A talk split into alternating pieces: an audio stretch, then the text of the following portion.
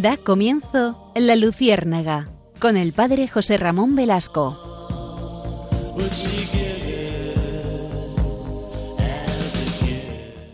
Corría el año de 1970.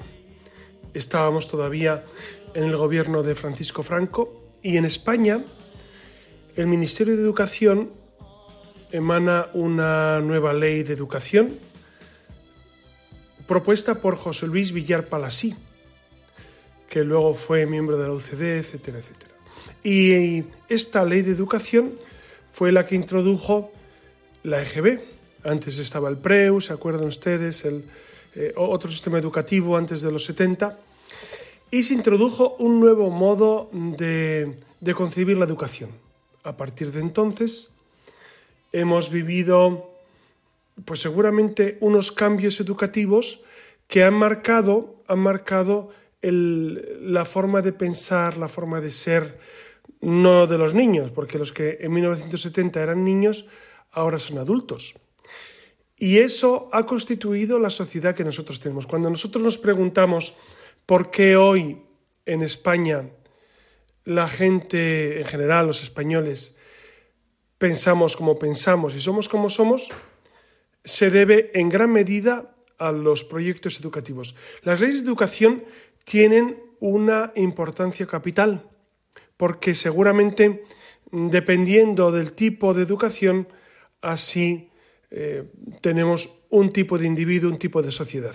De hecho, ustedes saben que Benedicto XVI, cuando proponía cuestiones básicas que no se pueden, eh, de alguna manera, negociar o, claudicar respecto de la Iglesia. La Iglesia no puede claudicar en la defensa de la vida, la defensa de la familia, la defensa de la educación y del bien común. La educación es un bien fundamental, es, es esencial. Y sin embargo, parece que la educación eh, en estos años pues ha sufrido una deriva importante.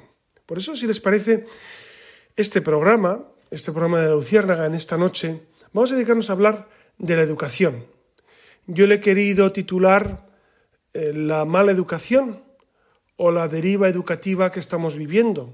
Y es verdad que eh, hoy en día, año 2023, muchas eh, familias sienten vértigo a la hora de, de mandar a sus niños a los colegios públicos, incluso a muchos concertados. Es realmente una situación muy compleja. La educación es vital, es esencial. Eh, y sin embargo parece como una cuestión secundaria, una cuestión, bueno, no es tan importante. Es muy importante. Por eso, si les parece, vamos a hacer eh, este programa de la Lucierna juntos y mm, escuchamos bien el sonido de esas leyes educativas, a ver cómo nos suenan, a ver qué les parece. Bueno, en, el año 1970, como les decía, eh, comienza ese, ese proyecto de la LOE, que establece la obligatoriedad y gratuidad de la educación básica hasta los 14 años, lo cual es fascinante. Introdujo una nueva estructura educativa, usted recuerda el EGB, el BUP, el COU y la FP, la formación profesional. Eso lo hemos vivido algunos de nosotros. Eh, el nivel educativo fue bajando, es evidente que fue descendiendo en este, en este primer paso. Claro, la gran pregunta que, durante este programa quisiera hacerme y hacerles a ustedes y trasladarles a ustedes es por qué se empeñan los políticos del mundo, porque si fuera solamente un problema de España, bueno, pues diríamos, pobre España, que no se dedica a educar a sus niños, sino por qué a nivel mundial el nivel educativo cada vez es más bajo. Es una cuestión que yo siempre me pregunto y que no acabo de resolver con certeza. A ver si en este programa logramos ver más luz sobre esto. Después, en el año 80, ya estamos en la democracia, la UCD, con José Manuel Otero Novas, que era ministro de Educación, propone una nueva ley, que es la LOECE. Continúa el sistema del BUP, el COB, etc. Y se introduce un modelo mucho más democrático en los colegios, hay órganos colegiados, etc. Aunque realmente nunca entró en vigor por los cambios políticos que hubo en aquella época. Ya en el año 85, 1985, ya con el Partido Socialista gobernando, tenemos un ministro de Educación, José María Maraval, que era marxista, eh, del Partido Socialista, por supuesto, y que propone la ley orgánica reguladora del derecho a la educación. Y aquí comienza, eh, eh, o, o, continúa, mejor dicho, pues e, es este nuevo modelo educativo que nosotros estamos sufriendo desde hace más de 40 años. Se modifica el antiguo sistema de subvenciones en los centros privados y se ahonda en la participación en la gestión de los centros docentes, etcétera, etcétera. Se, eh, se va poco a poco eliminando la posibilidad de que los centros privados puedan ejercer la docencia de manera libre, etcétera. El gobierno muy sutilmente, muy sutilmente el gobierno socialista va poco a poco eh, quitando eh, la posibilidad o restringiendo la posibilidad de que los centros privados, que en su inmensa mayoría eran, eran centros católicos, a los cuales habían asistido eh, todos estos dirigentes del Partido Socialista, de la izquierda, etcétera, o sus hijos seguían yendo a esos colegios, pero preferían quitar la subvención. En el año 1990 surge la Ley Orgánica de Ordenación General del Sistema Educativo. De nuevo el Partido Socialista. El Partido Socialista siempre ha tenido gran, la izquierda siempre ha tenido gran interés en controlar la educación. De todas las leyes que, que han emanado en tiempo de la democracia, hay cinco del Partido Socialista, dos del Partido Popular. ¿Se dan ustedes cuenta del el interés que tiene eh, desde siempre, desde siempre? Eh, la izquierda siempre ha estado muy interesado en la cultura.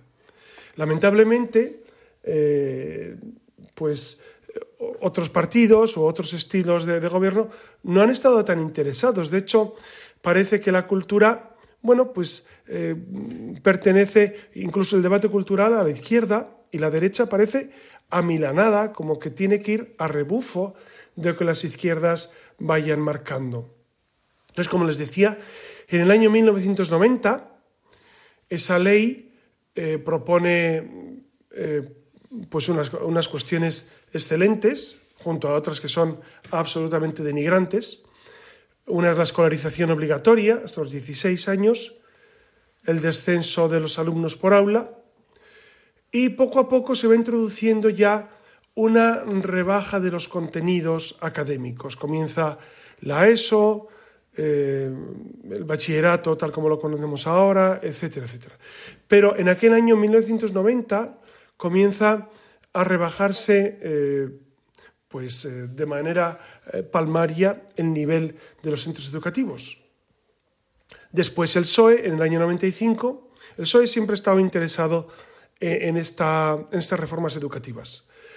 Eh, promulga la Ley Orgánica de Participación, Evaluación y Gobierno de los Centros Docentes, en la cual eh, Gustavo Suárez, que era, que era el ministro de Educación en ese momento, pues refuerza la función inspectora, quita eh, de alguna manera la posibilidad, o, por lo menos restringe la posibilidad de los centros privados y sobre todo de los concertados, etcétera, etcétera, porque obliga a admitir alumnos de todo tipo en la, en la enseñanza concertada. Después ya tenemos la primera, la primera ley de, de educación del Partido Popular en el año 2002, con Pilar del Castillo, que curiosamente no quiere reformar eh, cuestiones de fondo, sino se queda en cuestiones periféricas, ¿no? Es decir, hay una prueba reválida al final del bachillerato, etcétera, etcétera. Lo único que, que digamos, consigue como un fruto especial es eh, hacer la religión evaluable y computable. Este tema de religión ha sido muy muy disputado. Claro, el tema de la religión eh, es necesario abordarlo con sensatez. Y es verdad que los anticlericales de siempre, desde el siglo XIX para acá, siempre han querido, que es la masonería también, la que está ahí pendiente de todas estas cuestiones, es ellos buscan fundamentalmente privar a los niños de la posibilidad de tener una enseñanza religiosa, que no es catequesis, que es distinto, pero ellos han insistido en que la enseñanza religiosa eh, debería ser eliminada de los centros de enseñanza, privando a los niños, por supuesto, de esa educación en una dimensión esencial, que es la de la trascendencia.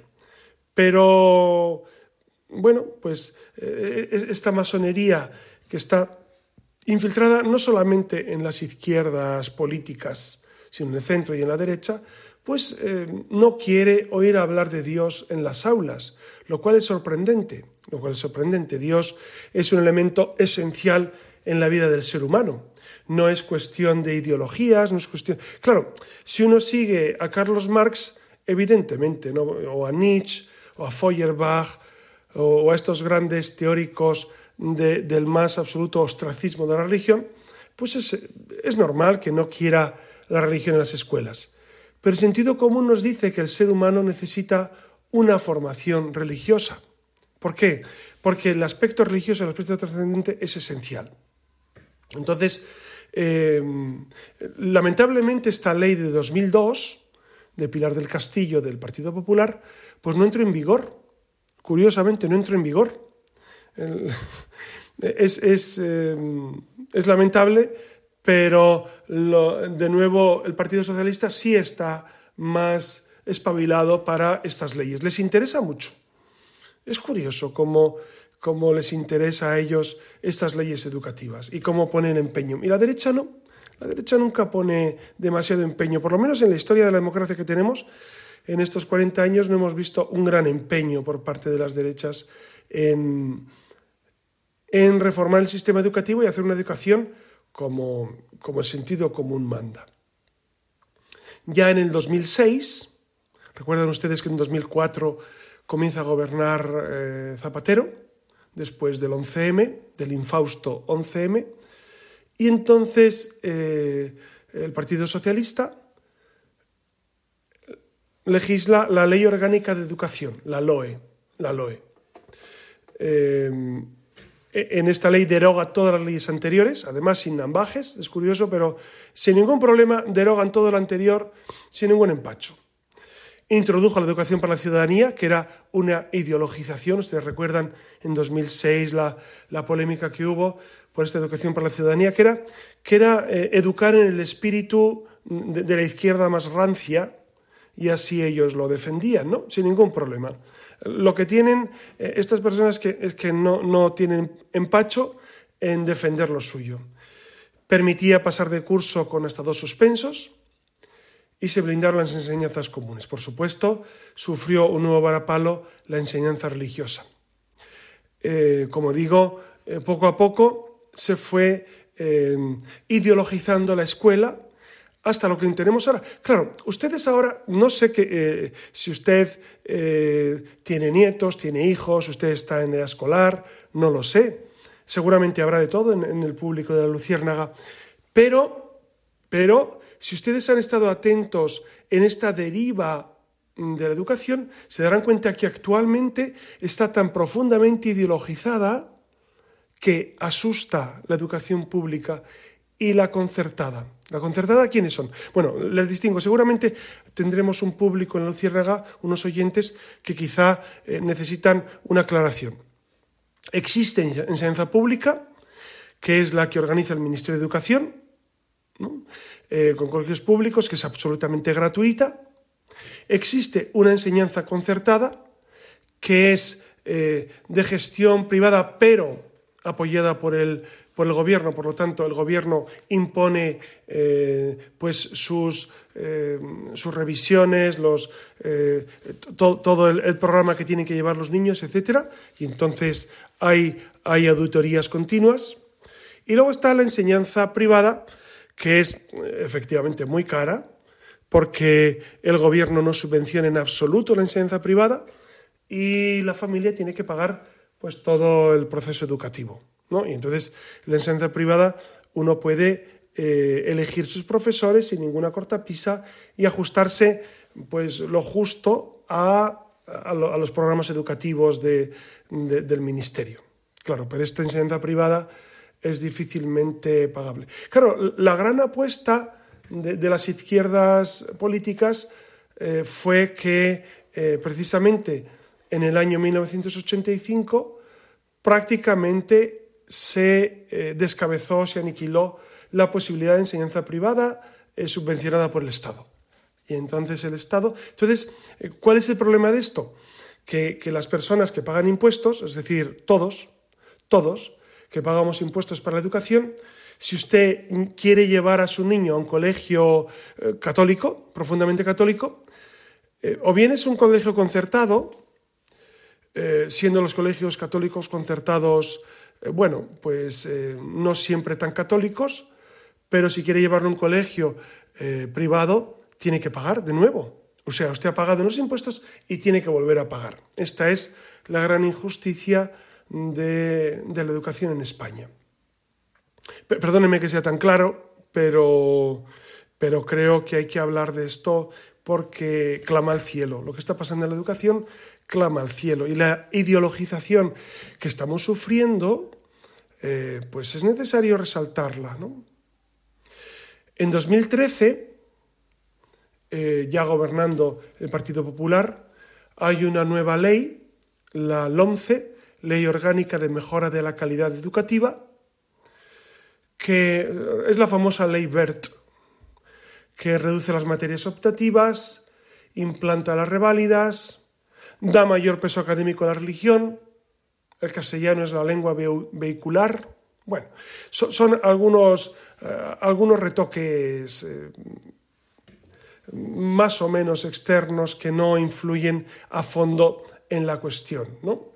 Por supuesto, elimina la educación para la ciudadanía, y uno dice, hombre, menos es nada. Pues es verdad, menos es nada. Y entonces, quien no se consuela es porque no quiere. Dice, hombre, por lo menos reformaron algo. Pues sí, algo se reformó. Pero este aquí que en el año 2020, en plena pandemia, surge una nueva ley. Y entonces la ministra Isabel Celá, que ahora es embajadora ante el Vaticano, eh, promueve la ley orgánica de modificación de la LOE. Es decir, la ley del PSOE la quieren renovar, elimina el castellano como lengua vehicular, incorpora a los alumnos de educación especial en los centros ordinarios, es decir, que los alumnos con bajo rendimiento, bajo posibilidades de educación especial pueden estar en colegios ordinarios y la ética no es obligatoria en cuarto de la ESO, etc. Y se siguen rebajando los niveles, sobre todo a nivel de enseñanza de humanidades, etcétera, etcétera. Eh, este es el panorama de las leyes educativas durante todos estos años. Como ven, desde 1970, nueve leyes educativas. Nueve leyes educativas que, según los expertos, han ido poco a poco rebajando el nivel de la educación, el nivel de, los conocimientos. Ah, hay personas que dicen que hoy los jóvenes están mejor formados que nunca. Yo mm, dudo mucho de esta realidad. No, conozco a todos los jóvenes, no puedo hablar por todos los jóvenes, evidentemente. Dudo mucho, dudo mucho de esa, de, esa formación en la cual eh, les falta fundamentalmente un aspecto que es todo el aspecto de la trascendencia y luego todo el aspecto de la, del conocimiento eh, interdisciplinar eh, eso, eso no lo observo en, los jóvenes. De hecho, de hecho, hay jóvenes que saben mucho de ordenadores o mucho de técnica, pero no saben de ortografía, por ejemplo, o no han leído un libro prácticamente en su vida, lo cual es, eh, es lamentable, pero es así. Entonces, si les parece, vamos a, profundizar en, estos, eh, en estos errores del sistema educativo, en cómo es posible que hayamos llegado donde estamos ahora. Claro, yo no quiero pensar que cualquier tiempo pasado fue mejor, porque eso, además de ser error, eh, pues nos induciría a, un cierto una cierta melancolía que no, no, es, no es lo que nosotros pretendemos. Pretendemos hacer un análisis lo más objetivo posible de cómo la educación ha ido desvariando, desvariando hacia lo que nosotros tenemos ahora. Porque eh, es verdad que existen problemas muy serios en la educación actual. Si les parece, vamos a tener un intermedio musical eh, antes de comenzar a, introducirnos en, este, en estos problemas que son muy serios. Y de verdad que el tema de la educación, ustedes saben tanto como yo, que es un tema fundamental y que, y que los niños pueden ser ideologizados con un sistema de educación de un tipo o de otro.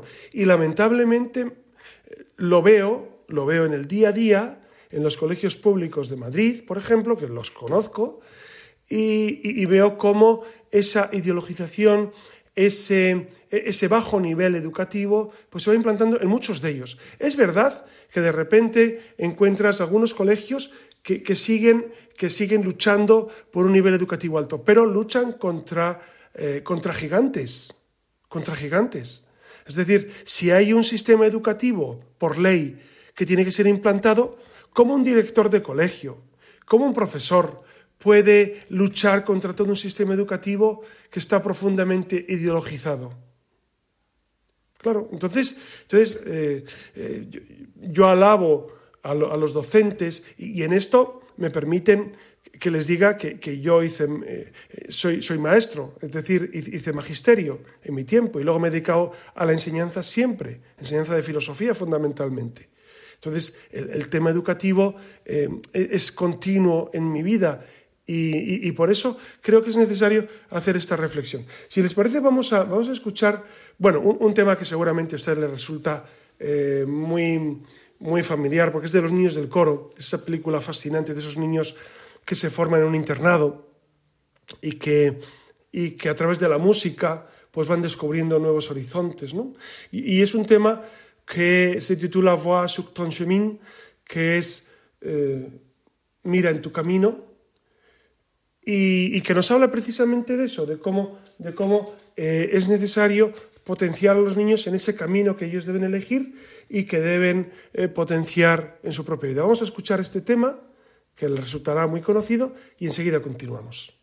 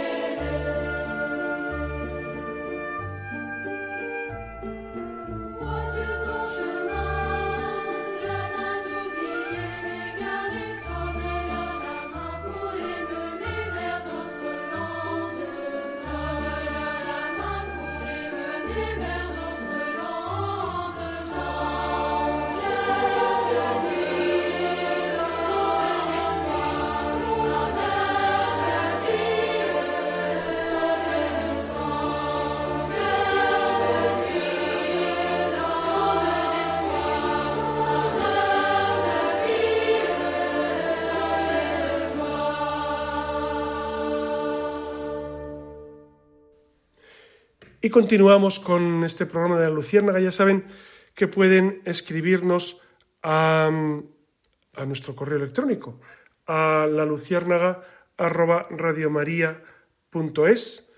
Y es verdad que, he recibido del último programa, pues ha tenido una cierta repercusión porque, eh, porque recuerdan que hace 15 días hablábamos sobre esa hipocresía subrogada, que era precisamente cómo es posible que se rasguen las vestiduras porque una persona, o muchas personas, o miles de personas, alquilen un vientre para tener un hijo, un hijo gestado en una, en una probeta, en, en un tubo de ensayo, ¿no? Porque es fecundar un óvulo y luego implantarlo en un útero, lo cual es fabricar niños. Pero nuestra sociedad se escandaliza de eso y no se escandaliza del aborto, que es, que, es un crimen abominable. Por eso ese programa ha suscitado eh, bastantes, bastantes comentarios que, que, les agradezco y que, y que tengo en cuenta. Que tengo en cuenta porque alguno incluso sugería algún tema nuevo para el futuro. Y todo eso, por supuesto, eh, es anotado y reservado.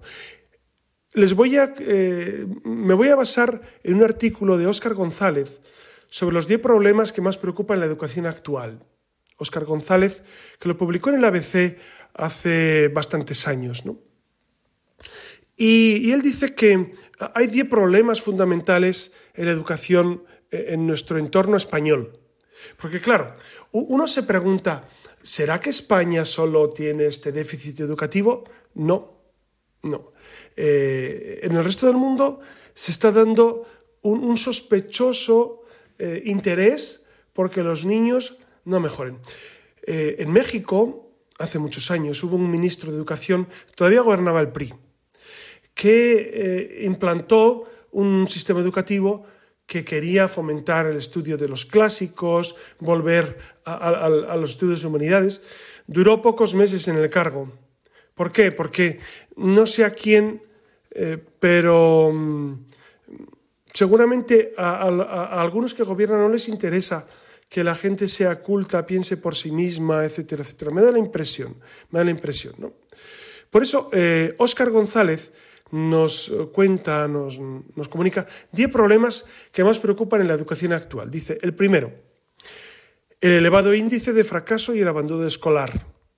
Abandono escolar, ¿no? El segundo, resultados de nuestro país en las pruebas internacionales que evidencian que, algo falla fundamentalmente. La, mejor eh, zona en España a nivel educativo es Castilla y León, la que tiene mejores porcentajes en el informe PISA. El tercero, las continuas reformas educativas por parte de los políticos, ¿no? porque los gobiernos no tienen el valor necesario para comprender que el futuro no es una serie de continuas reformas, pequeños ajustes y políticas. Se tratan de, de emprender una transformación radical, pero me da la impresión de que quizá a los políticos no les interese demasiado, me da la impresión. El, cuarto, el cuarto problema es que nuestro sistema condena al error y no lo aprovecha como una oportunidad para aprender y crecer. Condena el error de los, de los niños, de los alumnos, pero no es una, no es una oportunidad para, para crecer. El quinto aspecto es la desconfianza de la Administración hacia los profesionales de la educación. Y es verdad que los profesionales de la educación eh, los docentes en general, se quejan de esa falta de, confianza de los políticos. De hecho, los, políticos en muchas ocasiones eh, no consultan a los docentes a la hora de hacer leyes, sino que son leyes profundamente ideológicas ideológicas, ¿no? que buscan ideologizar a los niños, porque al final son votos para el futuro. Es así de lamentable, pero la democracia tiene estas cosas, que que como cada X tiempo nos gobierna un partido político, pues ese partido político busca ideologizar a sus huestes y, ir poco a poco consiguiendo que más y más gente les vote. El sexto problema es que el sistema no se adapta a la diversidad, sino a la conformidad. No se individualiza la enseñanza y el aprendizaje de nuestros alumnos. El, séptimo, el séptimo problema es que existe un recelo y una desconfianza mutua entre familias y profesorado. Y esto es evidente, es evidente. Hay una desconfianza grande, sobre todo en las familias que quieren formar bien a sus niños. Y en España lo estamos viviendo, pues por ejemplo, con, con la formación a nivel ética de los niños, a nivel moral.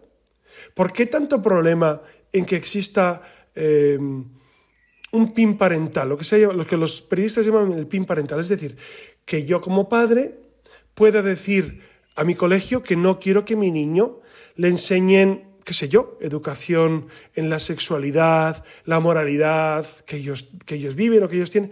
Yo no quiero que mi niño aprenda eso. ¿Por qué no puedo eh, evitar eso? ¿Por qué, por qué tengo que entrar por el sistema educativo moral que ellos han elegido para mí? Esto es un problema muy grande y cada vez más se está dando con las nuevas leyes LGTBI, con las nuevas leyes trans, con las nuevas, con la nueva ingeniería social, cada vez es más difícil sustraerse de esta realidad. Y entonces en los colegios públicos es difícil, es difícil que el niño no entre por esto. Claro, con todo lo que le enseñan. Esto es tremendo. Entonces, los padres, por supuesto que están en guardia, y hay una desconfianza eh, cada vez mayor entre padres sensatos que quieren educar a sus niños en, valores del humanismo cristiano y colegios públicos y algunos concertados, repito, algunos concertados, incluso algunos con la vitola de, ser eclesiales, porque lo lleva, lo dirige X o Y congregación religiosa, pues yo de entrada me voy a mojar un poco, no me fiaría mucho, yo indagaría hasta qué punto ese colegio concertado vive la fe de la Iglesia o no porque ustedes se pueden sorprender con los profesores que uno se encuentra en colegios concertados, profesores, directores, etc. En colegios concertados. Yo miraría mucho antes de mandar a mi niño a cualquier colegio. Dense cuenta que la educación de los niños es fundamental para su futuro. Hay un antes y un después de su educación. Es, es tan importante que eh, eso va a marcar su vida va a marcar su vida. Por eso es necesario elegir muy bien a qué colegio llevamos a los niños. Elegirlo muy bien, pensarlo muy bien. Yo conozco familias que incluso em, buscan la casa donde van a formar su hogar al lado de un colegio o cerca de un colegio que les da garantías de educación en la fe, de educación en el humanismo cristiano, de educación en el sentido común. Educación en sentido común. Quizás si este programa lo escuchara gente que no está de acuerdo conmigo, dirá, hombre, es muy exagerado. Yo es lo que haría. Yo buscaría siempre eh, colegios que me den garantías de que a mis niños no les van a educar en contra del humanismo cristiano. Porque miren, una vez que se meten ideas contrarias a la fe, es muy difícil después, y más en los tiempos que corren, los tiempos que corren cada vez más. Entonces, por eso uno tiene que elegir muy bien eh, el colegio al que lleva a sus niños. Por eso entiendo perfectamente la desconfianza que existe entre algunos padres y, el sistema educativo que estamos sufriendo. Entiendo perfectamente eso. El octavo problema que, que resalta este autor, Óscar González, es precisamente una excesiva politización de la educación a todos los niveles, en los sindicatos de profesores, en las AMPAs, que son asociaciones de madres y padres de familia, etcétera, etcétera, se está dando una gran politización. Bueno, como en todo en la sociedad, se está politizando todo hasta eh, límites nauseabundos, todo está politizado. Eh, la televisión, los medios, Twitter, Facebook, eh, los periódicos, los periodistas, todo está politizado. Entonces, es difícil encontrar eh, pues ese equilibrio, muy difícil. Y entonces, eh, en los colegios se está dando esto, lamentablemente, una politización que lleva precisamente, lleva precisamente a eh, educar a los niños en un sesgo político que, que decide pues la, ley, la ley educativa del momento. El noveno aspecto a mejorar sería que la educación actual no fomenta la creatividad y la curiosidad, sino que más bien la reprimen y anulan. Y el décimo es que, dice el autor, seguimos sin emprender una auténtica transformación de la educación, esperando a que alguien lo haga por nosotros. Es decir, que alguien desde fuera cambie el sistema educativo, cambie las cosas. Y en este sentido, em, en 2021 eh, se publicó un libro interesantísimo de Juan Izuzquiza, que es, que es profesor mm, en un pequeño instituto de las provincias vascongadas y que después lo trasladaron a un macrocentro público. Y, entonces él eh, se dio cuenta de que, mm, que, bueno, de que las cosas en educación eh, estaban eh, y, se encontraban en una situación complicada. Y por eso escribió en 2021 un libro que se llama Borregos que ladran. Borregos que ladran. Es un libro interesantísimo, porque en este libro él hace una denuncia, denuncia de un sistema educativo que, citando casos reales, casos reales ocurridos en sus clases y reflexiones sobre cuáles son los principales problemas y las posibilidades de mejoras en, el sistema educativo. Y, él, y él, afirma que, realmente el problema es que existe más política que ética en los centros educativos y que cuando se quieren conjugar ambas, cuando quiere ser primero el referente ético para luego ser lo político, pues se equivoca y, al final, y al final eh, la política está eh, de alguna manera permeando toda eh, la, educación. Dice él, este libro nace del enfado, del enfado porque, porque él se da cuenta que el sistema educativo pues tiene problemas eh, profundísimos, profundísimos, ¿no? Entonces, él, él dice, la escuela no está para cambiar el mundo, ni tiene la capacidad real de mejorarlo, pero por lo menos hagamos una escuela que haga mejores personas. Y, dice una, él afirma una, cuestión que, es, que es palmariamente cierta. Dice, la escuela es un reflejo de la sociedad.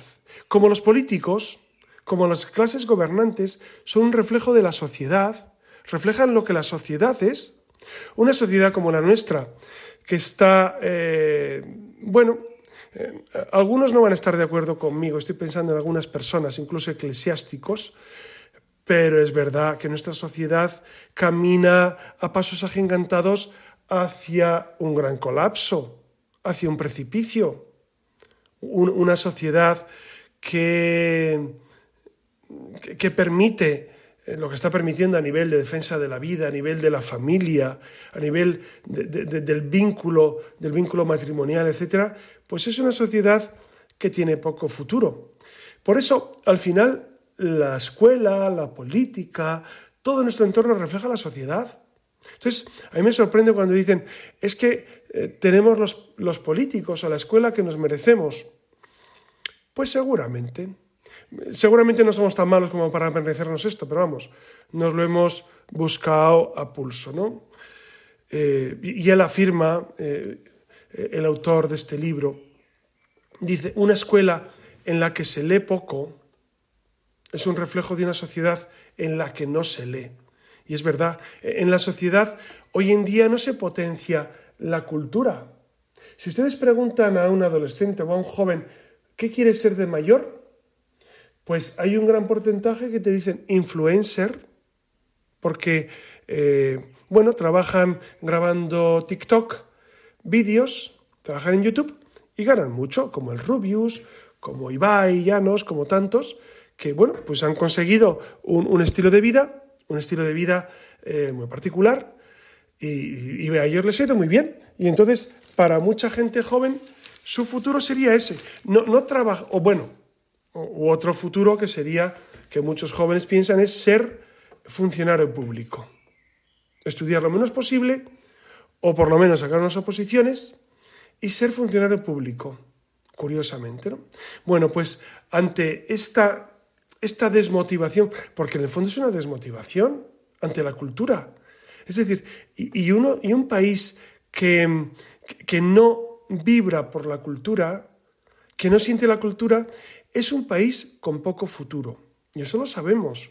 Lo sabemos porque, porque precisamente, fíjense, los griegos, que han sido el pueblo que más ha marcado a la humanidad, junto con los judíos, por supuesto, y después el cristianismo, pero los griegos, el mundo griego, en el siglo V, con, con Pericles, Pericles, que fue el gran gobernante que pacificó Atenas, que, logró un tiempo de estabilidad, pues forjó precisamente toda la cultura clásica, o una parte grande de esa cultura clásica, que después ha sido un faro, un faro durante 25 siglos, un faro.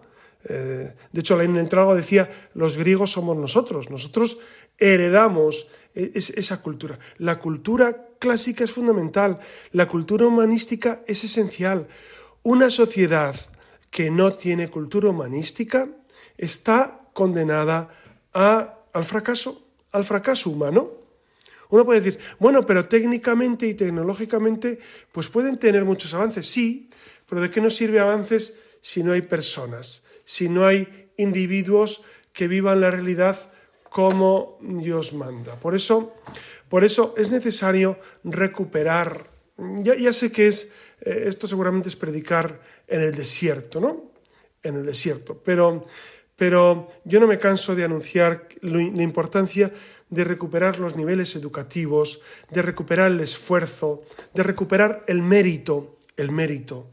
Me sorprende, me sorprende cuando en nuestra sociedad eh, no se fomenta el mérito, el esfuerzo personal, y, y, se pretende que todos seamos iguales a la baja, a la baja. Esto es lo que, lo que el comunismo ha propuesto siempre, siempre. Llevan, los comunistas llevan, ya va para dos siglos, porque Carlos Marx publica El Capital a mitad del siglo XIX y siguen y se empeñan en insistir en que todos somos iguales, en que eh, los ricos tienen que dar de comer a los pobres, en que el Estado tiene que ser asistencialista. No es el camino, no es el, camino es educar, educar. Fíjense que la Iglesia, desde el inicio del cristianismo, se empeñó en educar. Ustedes saben que los romanos eh, solamente los patricios eran educados, los plebeyos no. Los plebeyos no recibían educación, eran analfabetos, no sabían leer y escribir. La Iglesia, primero con los monasterios y después con ese esfuerzo grandísimo, fue implementando la educación. ¿Por qué? Porque es lo más razonable, porque la dignidad del ser humano pasa por ese derecho a ser educado, por ese derecho a, recibir una buena educación, una educación ajena a la ideología, a la política. Tenemos derecho a ser educados. Y la Iglesia, que es maestra en derechos y que es la cuna de los derechos humanos y que es la cuna del progreso que nosotros vivimos ahora, por más que los progres eh, se, se pongan la medalla, no. La Iglesia Católica es precisamente la abanderada del progreso porque quiere que el ser humano cada vez viva mejor. Y la Iglesia es la que siempre ha estado a favor de la educación, hasta que en el siglo XIX, al final del XIX, eh, pues los estados, y entre ellos también grupos ajenos a la Iglesia, incluso la masonería, se dio cuenta que la educación podía ser un arma de ideologización. Y así comenzó. Comenzó a ideologizar, a ideologizar a los individuos. Y poco a poco eh, tenemos lo que ahora, eh, lo que ahora estamos viviendo lo que ahora estamos viviendo. ¿no? Por supuesto que tiene que haber una oferta pública y universal de educación y que cada uno elija si quiere una educación religiosa, no religiosa, católica, no católica, humanismo cristiano, no humanismo cristiano. Pero lo que no podemos hacer es obligar a los niños a entrar por un modelo educativo que es contrario al sentido común, que es lo que está pasando en España. En España estamos viviendo una, un sistema educativo que clama al cielo. Y por eso era necesario hacer este programa para, para rescatar, rescatar este sentido, este sentido de, del cristianismo, de la iglesia que quiere la educación de la gente, la educación libre, la educación responsable, la educación en valores, por supuesto, y más que en valores, la educación en virtudes. Esta es la apuesta que la Iglesia ha hecho durante 21 siglos y estamos orgullosos de haberlo vivido. Lamentablemente, lamentablemente, nosotros hemos vivido desde hace 40 años una continua degradación de la educación, una continua degradación y, lo constatamos, lo constatamos no solamente a nivel de conocimiento teórico, sino a nivel de vivencia práctica, a nivel de saber dónde está el bien y el mal, qué es eh, el mérito personal, que es precisamente el desarrollo humano integral. Entonces, por eso eh, este programa ha querido ser una apuesta por esa educación y, sobre todo dar ánimos a los que están, estamos involucrados en la educación, involucrados en la educación, es decir, los docentes eh, cristianos, los docentes católicos, los docentes con sentido común, los docentes eh, que vivan el humanismo cristiano. yo les invito a que perseveren en esta vocación. Es una vocación fascinante, la de enseñar. A Jesús le llamaban el maestro, el maestro. No solo rabí, por supuesto que era Dios y Señor, pero no solo le decían rabí, le decían maestro, maestro. Pues ojalá que, que ustedes y yo sintamos esta necesidad de seguir educando bien, de fomentar la buena educación. Y nada más por esta noche. Les doy mi bendición para que vivan en el Señor en el nombre del Padre y del Hijo y del Espíritu Santo.